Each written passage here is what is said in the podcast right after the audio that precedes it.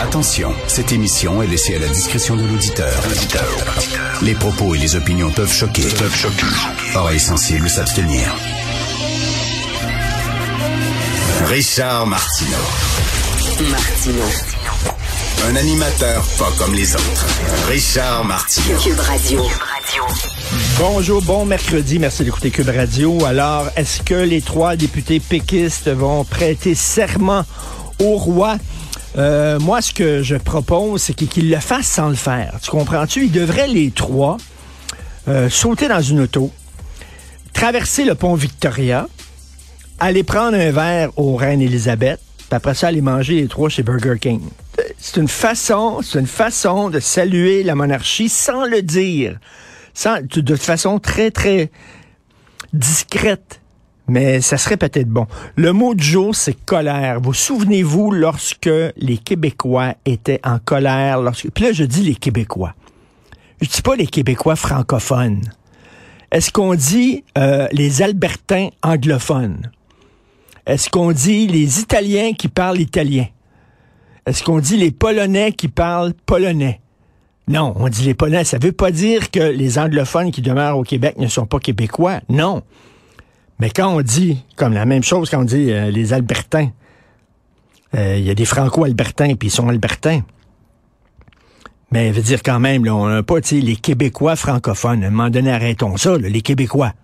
On sait ce que ça veut dire. Un Québécois, c'est en général, en bonne grande majorité, des gens qui parlent français. Donc les Québécois.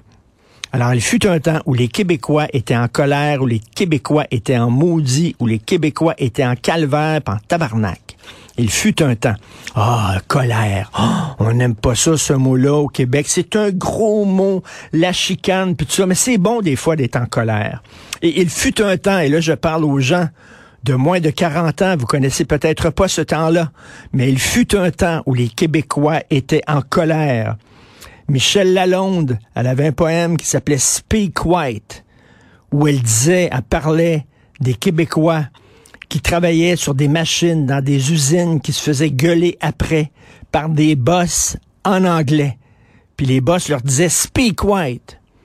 Puis elle disait, je suis désolé, mais on n'entend pas à cause du bruit des machines. On a de la difficulté à entendre votre belle langue de Shakespeare et de Longfellow, cette belle langue des dominants. C'était un, cri de colère des Québécois qui disaient, on était cœurés de se faire imposer une langue qui n'est pas la nôtre. La nôtre, nous. On disait ça avant, on s'excusait pas, nous. Notre langue, notre passé, notre histoire, notre culture. Nous, maintenant, non, c'est, c'est, exclusif. Il faut inclure. Mais on est tellement ouvert aux autres, la jeune génération tellement ouvert aux autres qui se sont fermés aux leurs. Alors, on était en colère. Claude Péloquin écrivait sur le mur d'un musée. Vous n'êtes pas écœuré de mourir, bande de caves. Claude Gauthier chantait Le beau long voyage, je suis d'octobre et d'espérance, je suis une race en péril, je suis notre libération, je suis Québec mort ou vivant.